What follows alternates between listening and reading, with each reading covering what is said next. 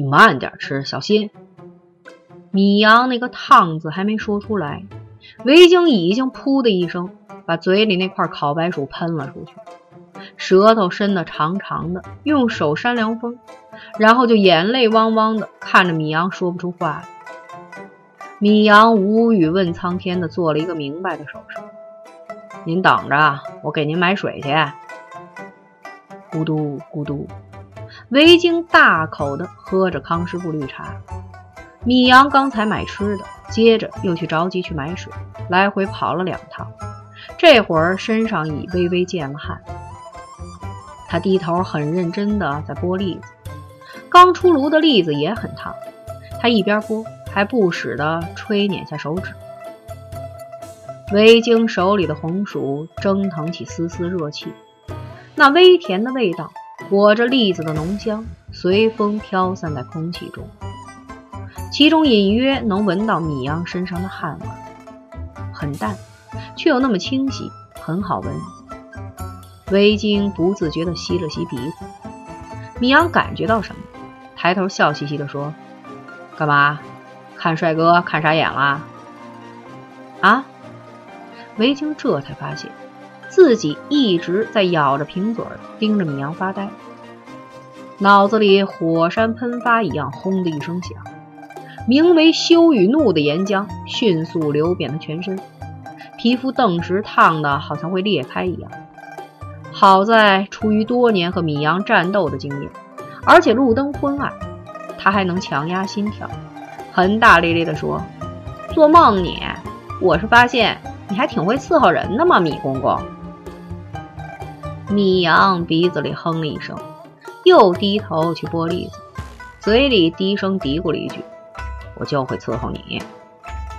维京假装没听到，刻意的大声说：“这红薯真烫，我都出汗了，热死了，热死了。”边说，他边把绿茶瓶子贴在脸上，用于冷却他比红薯热一百倍的脸蛋。他扭头看向另一边，不想让米阳发觉自己的窘态，却没看见米阳眼角的笑纹。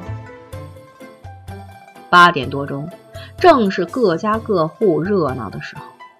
小区里大部分的窗口都亮着温暖的光线，偶尔有人影闪过，电视剧的主题曲不时响起。维京和米阳就坐在自家小区的绿化带花台上，啃白薯、嗑栗子、喝冰茶。没办法，米阳除了那几个瘦子，基本上就没吃什么。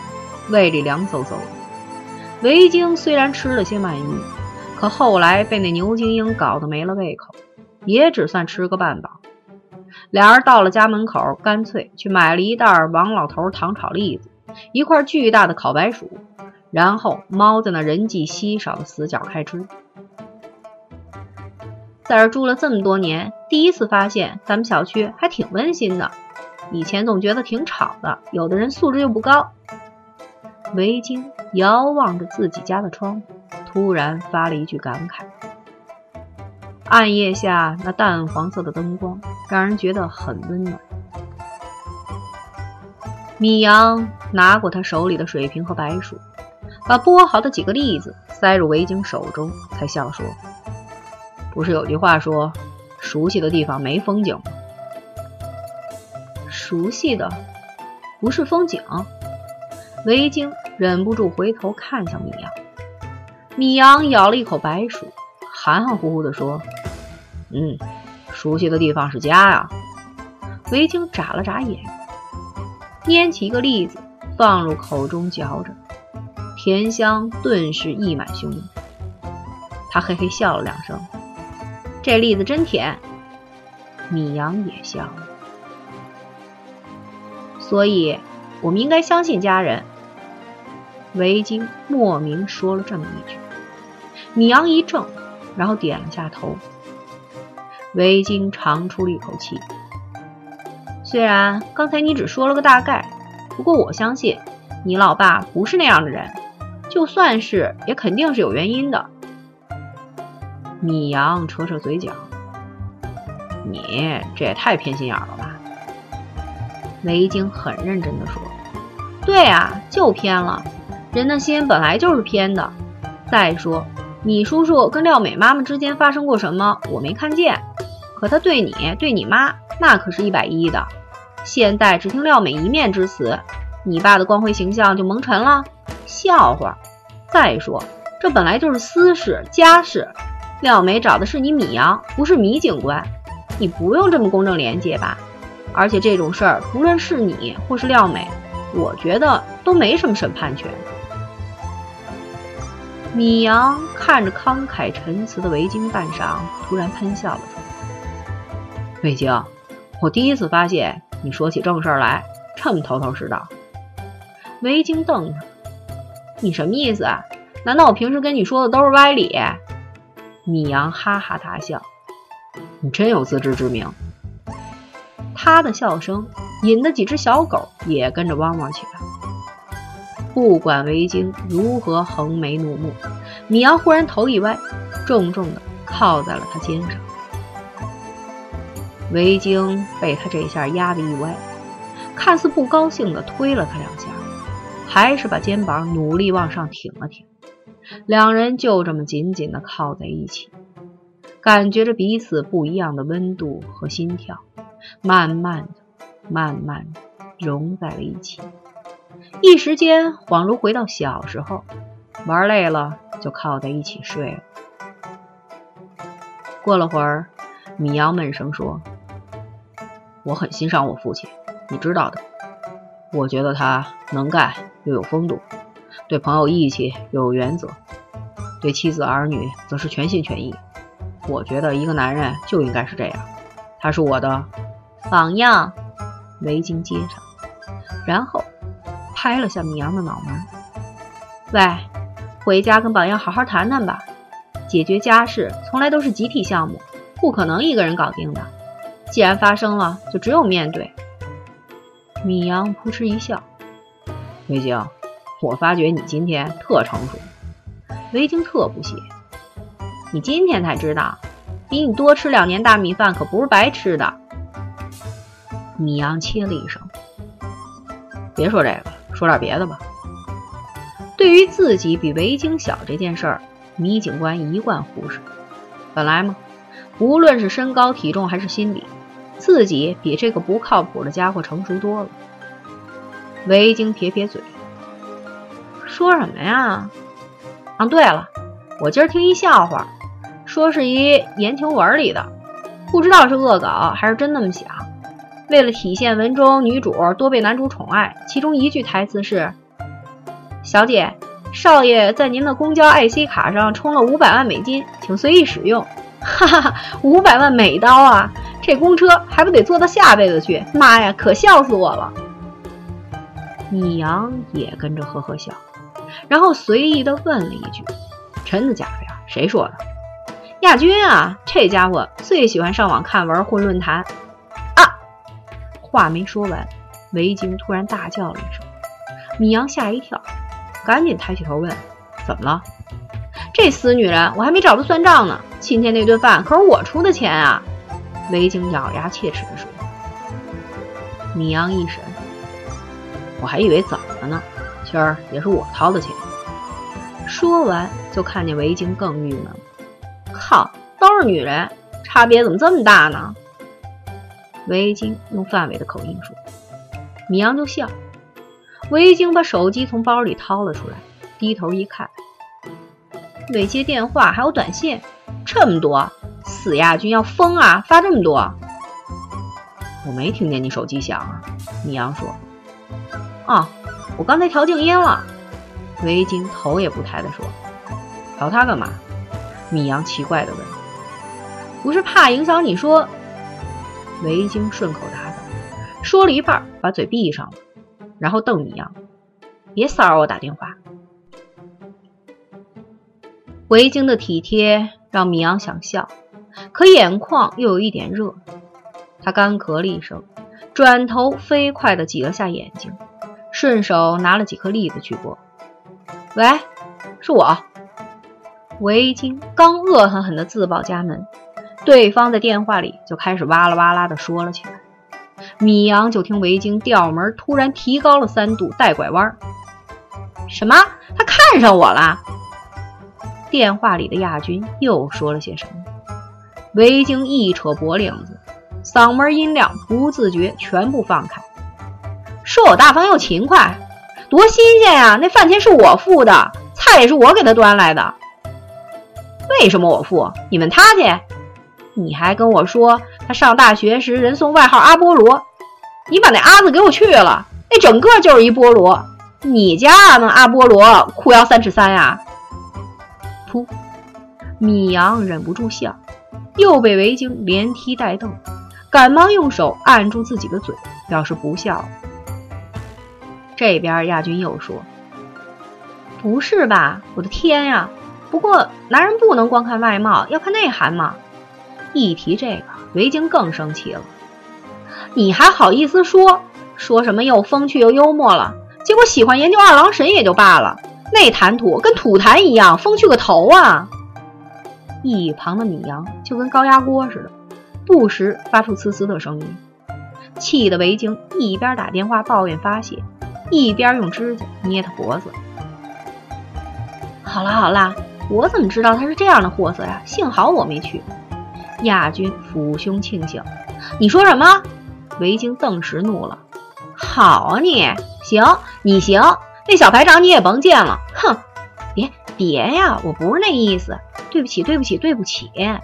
亚军赶紧安抚他：“这样吧，今天这顿饭钱算我的，回头我再请你踏踏实实吃一顿金钱豹，咋样？”切，说正经的，那精英，维京还没说完。亚军就斩钉截铁地说：“让他滚蛋！”这又说了几句，维京这才把电话挂上了。米阳笑容满脸，维京没好气儿的踩了他一脚：“傻笑什么呀？回家！”不过心里还是挺高兴，能稍解他的烦恼。米阳把剥好的栗子给韦大小姐送上，自己拿了彼此的包，还有些零碎。俩人慢悠悠地往家里溜达，一路上还不时碰上出来遛弯的邻居。眼瞅着快到楼门口了，米阳忽然趔趄了一下，低头一看，自己的鞋带开了。他满手拿的都是东西，正想递给维京，维京已经很自然地蹲了下去帮他系。您可真行，鞋带开了都不知道。米阳不言声，就咧着嘴笑。看什么呢？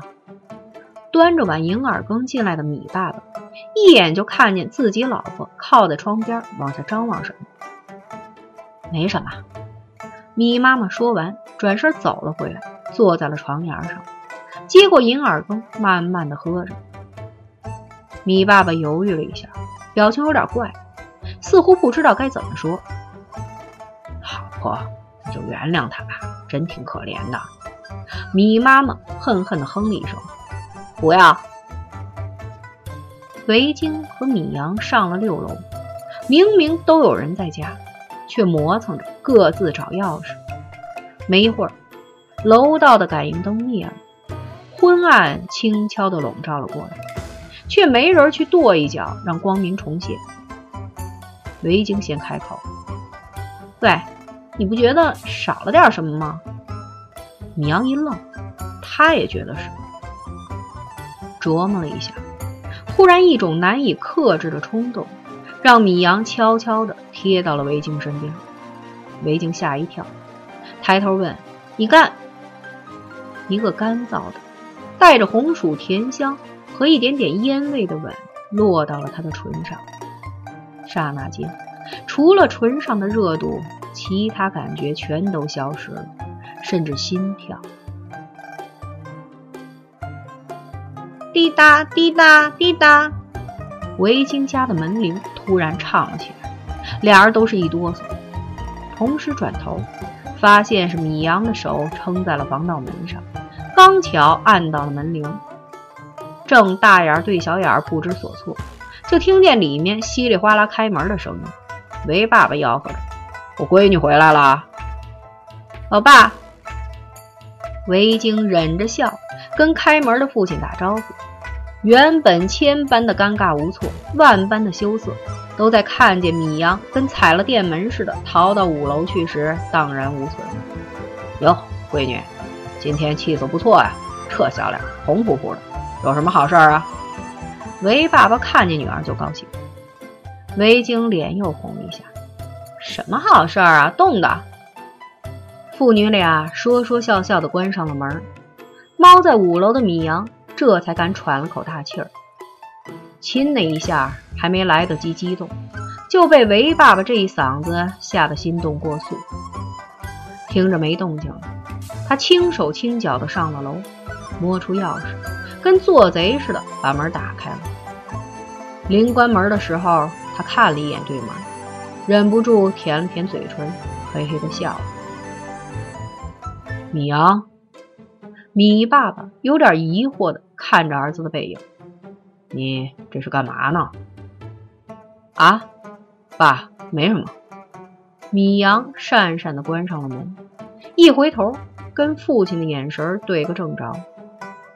以前没怎么注意，今天突然发现，父亲的眼角唇边多了些皱纹，但态度依旧沉稳有度。看着父亲的笑容，再想想刚才维京说的话，米阳忽然就觉得心里的压力一下子消失了。就是，兵来将挡，水来土掩，难道亲儿子还信不过亲老子吗？有什么不能谈的？想到这儿，米阳边脱鞋边问：“哎，爸，我妈呢？”一说到米妈妈，米爸爸的表情变得有点怪异，想笑。又不敢笑了，怎么了？米阳好奇地问。米爸爸咳了一声，指指卧室：“你妈屋里躺着呢。”怎么了？病了？米阳有点担心，可看父亲的表情又不像。米爸爸摇了摇头，米阳就想去卧室看看老娘。哎，古丽又怎么了？刚走几步，就发现古丽也艳滋滋的卧在自己的垫子上。米阳突然就反应过来，维京刚才说的那句“少了点什么”是什么意思？换了平时，古丽同志早就汪汪的震天响了。米阳走到古丽边上，伸手戳他的脑门：“你个狗腿，不至于连卧倒都跟你主人同步吧？”古丽不搭理他，把头埋在垫子里做死狗状。米阳探头往卧室里瞅了一眼，米妈妈正背着他躺在床上一动不动。睡着了。米阳站起身，悄声问父亲。米爸爸再也忍不住，把儿子拉过来，小声说：“你妈今天不是参加小学同学会去了吗？碰上维京他妈了。”啊，他俩是同学？没听说呀。米阳有点吃惊。一个学校的，但是不同班。米爸爸笑说。米阳点点头，明白了。俩老太太又掐了？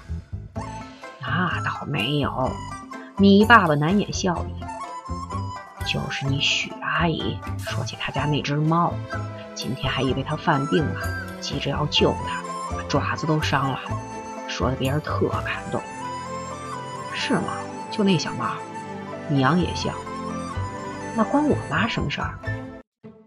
你还不知道，你妈什么都要跟人比，尤其是对门。所以回家，他也想考验一下古力。回家找了个机会就大叫了一声，然后躺在床上装死。平时很稳重的米爸爸越说越想乐。想象了一下当时的情景，米阳立刻就喷了。我妈可真行。后来呢？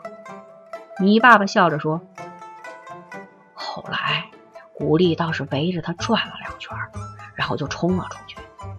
你妈等了一会儿，觉得怎么没什么动静呢，就踮着脚悄悄去看，结果发现他正兴高采烈地啃沙发呢。你妈气个半死，用拖鞋打了他一顿。米阳一转头。”果然，自家的沙发角破破烂烂，有的地方都溅了棉花了。古丽可怜兮兮的呜咽了一声，哈哈哈！米阳放声大笑。